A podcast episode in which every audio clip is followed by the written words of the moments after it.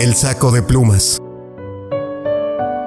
Había una vez un hombre que calumnió grandemente a un amigo suyo, todo por envidia, que le tuvo al ver el éxito que éste había alcanzado. Tiempo después se arrepintió de la ruina que trajo con sus calumnias a ese amigo y visitó a un hombre muy sabio que le dijo, quiero arreglar todo el mal que le hice a mi amigo.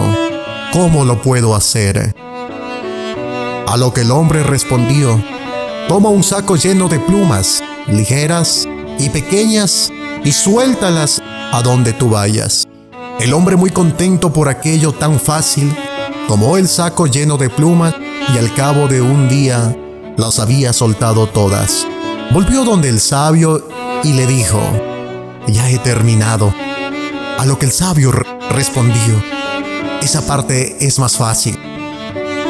Ahora debes llenar el saco con las mismas plumas que soltaste.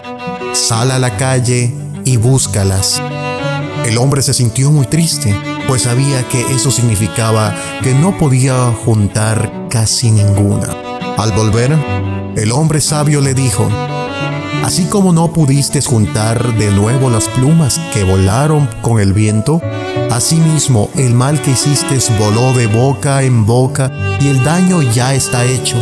Lo único que puedes hacer es pedir perdón a tu amigo, pues no hay forma de revertir lo que hiciste.